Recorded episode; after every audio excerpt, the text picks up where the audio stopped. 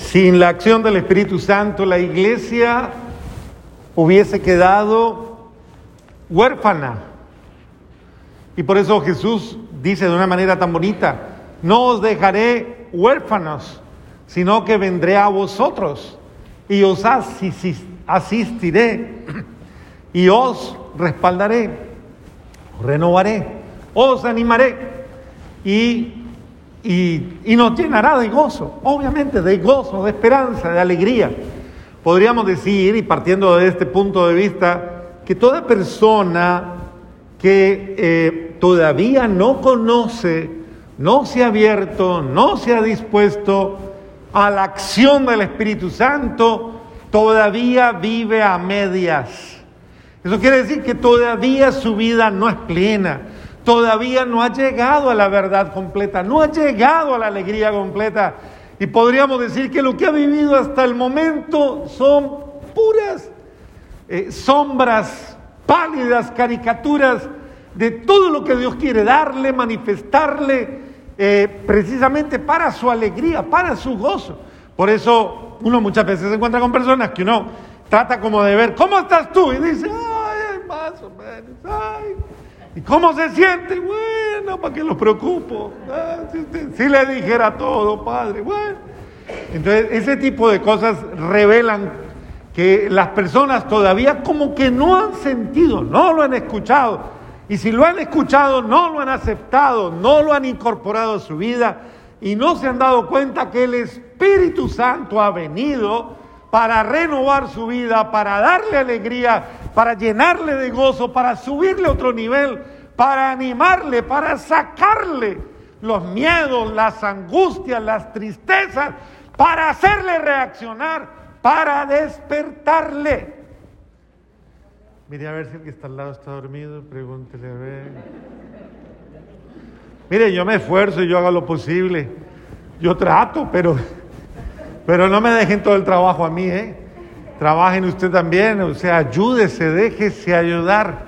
Si usted no se abre a la acción del Espíritu, si usted no permite que la fuerza y el poder de Dios entren en usted, lo triste es para usted, porque usted va a seguir viviendo pobremente, paupérrimamente, mediocremente, a medio ritmo, a baja acción, potencia, a bajo nivel.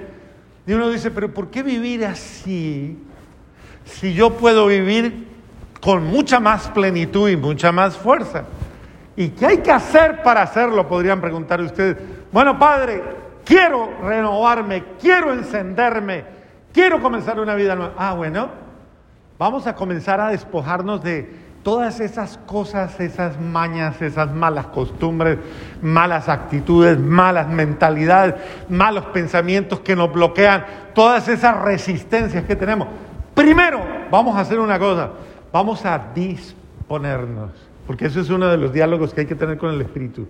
Lo primero que hay que hacer es disponerse, es decir, estar abierto a la acción de Dios, no tener una preconcepción de nada, de nada de lo que yo quiero, de lo que yo necesito, de lo que yo espero. Dios te conoce, Dios sabe lo que necesitas, Dios sabe lo que es importante para ti, pero ábrete Ábrete a Él y déjalo actuar en tu vida.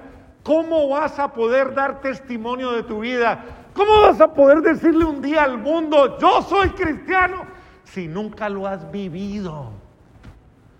Si ni siquiera lo entiendes, si nunca lo has experimentado en tu realidad, si nunca, nunca hay mucha gente que pasa por esto, no ustedes, porque yo sé que ustedes son muy buenos, pero hay mucha gente en otra parte que pasa por esto y nunca se da cuenta, nunca entendió, nunca comprendió, nunca lo sintió, nunca lo vivió, nunca supo qué fue ser cristiano y después sale del cristianismo renegando de la vida cristiana, maldiciendo la vida cristiana. Pero como si usted nunca se dio cuenta que era ser cristiano? Usted nunca fue cristiano.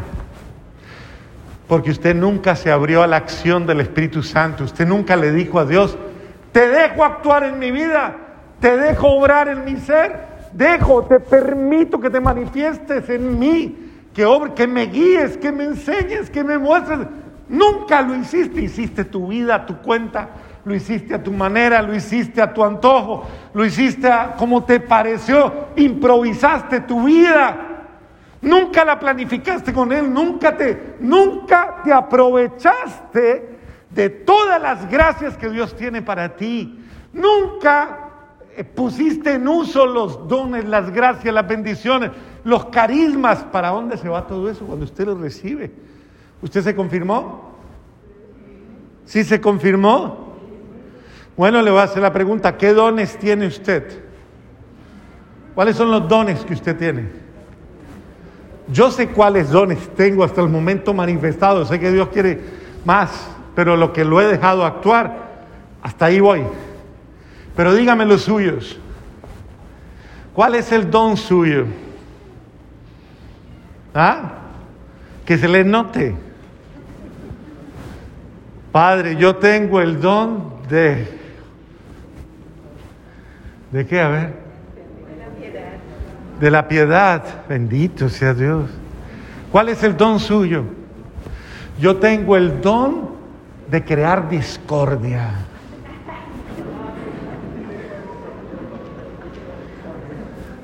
Yo tengo el don de complicar las cosas, todo lo que me, todo lo complico.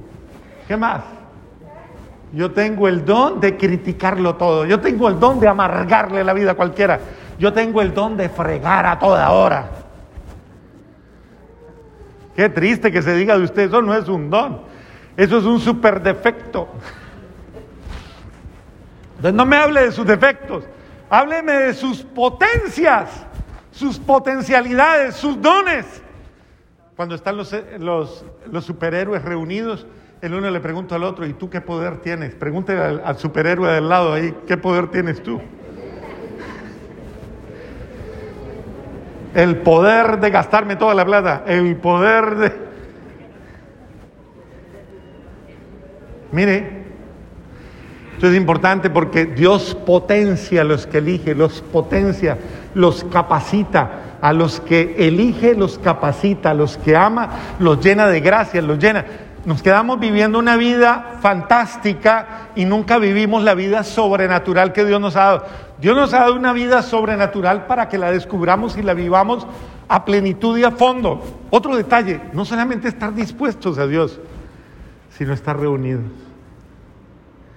Porque el don, cuando se le da, como dice la segunda lectura, no es para mí, como mi vanagloria, no es para mi gusto, es para la edificación de la comunidad, es para el bien de los hermanos.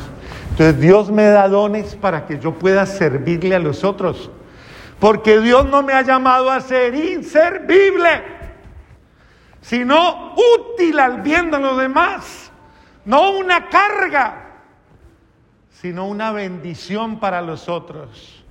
Yo estoy llamado a ser bendición para, no un problema que la que en la familia, triste que la familia tengan que ponerse a pensar, ¿y ahora qué hacemos con esta? ¿Qué vamos a hacer con este que es tan, tan pesado? Tan... No, qué bueno y qué bendición que en la familia digan, qué maravilla, qué bendición este hermano, esta hermana, cuánto bien le hace, cuánto edifica, cuánto. Ese es el sentido. Dios nos ha llamado y por eso quisimos resaltar hoy estas columnas para poder decirles a todos la importancia que es vivir los dones del Espíritu Santo de manera esencial y fundamental, descubrirlos en mi vida y aplicarlos a mi realidad. Primer don del Espíritu Santo que voy a exaltar hoy, ¿cuál es? Claro, porque no entendemos, cuando venga el Espíritu de la verdad, él le revelará todas las cosas para que no le vuelvan a decir, es que usted es como medio. ¿No entiende? Entonces, ¿qué tiene que pedir? ¿El don de qué? No, ese no es sabiduría todavía. ¿Don de qué? Entendimiento. Pedirle a Dios, dame la gracia de comprender, de entender. Dame la gracia, ilumíname ese, ese sentido. Dame la, la capacidad de, de, no ser ciego, sino de ver lo que debo ver, de entenderlo, de saber diferenciar lo que me conviene, lo que no me conviene, lo que es bueno, lo que es malo. Entenderlo sobre todo. Segundo don, importantísimo que vamos a resaltar hoy. ¿Cómo se llama? ¿Qué es el temor de Dios? Aprender que hay alguien sobre mí, aprender a alguien que debo respetar. Cuando la gente le pierde el respeto a su papá y a su mamá, pierde el norte de su vida. Cuando se pierde el respeto a sí mismo, se profana a sí mismo. Cuando las personas le pierden el temor a Dios, se vuelven peligrosísimas. Son un enemigo de todo ser humano, de sí mismo y de los demás. El temor de Dios no es miedo. Es el acto reverencial por el cual yo reconozco que Él y sin Él no puedo nada. Él es mi Dios, mi todo, mi Señor. Él es el que me guía, Él es el que me instruye. A Él le debo obedecer, solo a Él y no a mi ego o a mi orgullo desordenado. Otro don, a ver. No, este de acá, ¿cómo se llama? Fortaleza, ¿por qué? Porque en la medida en que yo voy descubriendo, conociendo, confrontando la realidad, debo tener la capacidad de no solamente conocerme, y, sino aprender a dominarme, aprender a aceptarme, aprender a gobernarme. Una persona que no se gobierna a sí mismo, eh, lastimosamente se hace mucho daño a sí mismo y a los demás. Es víctima de sus propios desórdenes emocionales, afectivos, sexuales y de todo orden. La fortaleza nos da entereza, integridad en el bien. Otro. Conocimiento. ¿Por qué? Porque cuando venga el Espíritu Santo les mostrará todo. Ahora no pueden, pero cuando venga el Espíritu Santo les revelará. Nosotros necesitamos que Dios nos revele, nos muestre sus grandes designios para que no nos conformemos con menos y para que sepamos cuán grande es lo que espero tan grande que debo comportarme en virtud de esa grandeza. Mire que cuando uno le pierde el sentido a la dignidad del ser humano, inmediatamente le hace daño. Es importante que yo entienda la dignidad del otro. Solamente mírele un segundito y le voy a hacer pensar una cosa. Mírele al que está al lado y piense, es un hijo de Dios, amado por Dios. Y por, por aquel por quien Dios, pero mírele, mírele al lado. Y Dios ha dado la vida por él. Dios ha dado la vida por él. Así que ya usted comienza a entender qué le toca hacer. Otro don.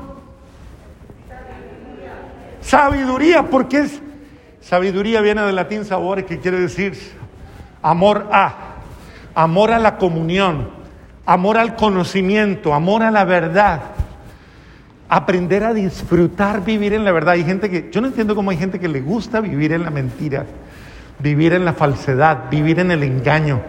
Eso no es vida. La sabiduría es aprender a distinguir lo bueno de lo malo y disfrutar de lo bueno, optar siempre por lo que es mejor para mi vida.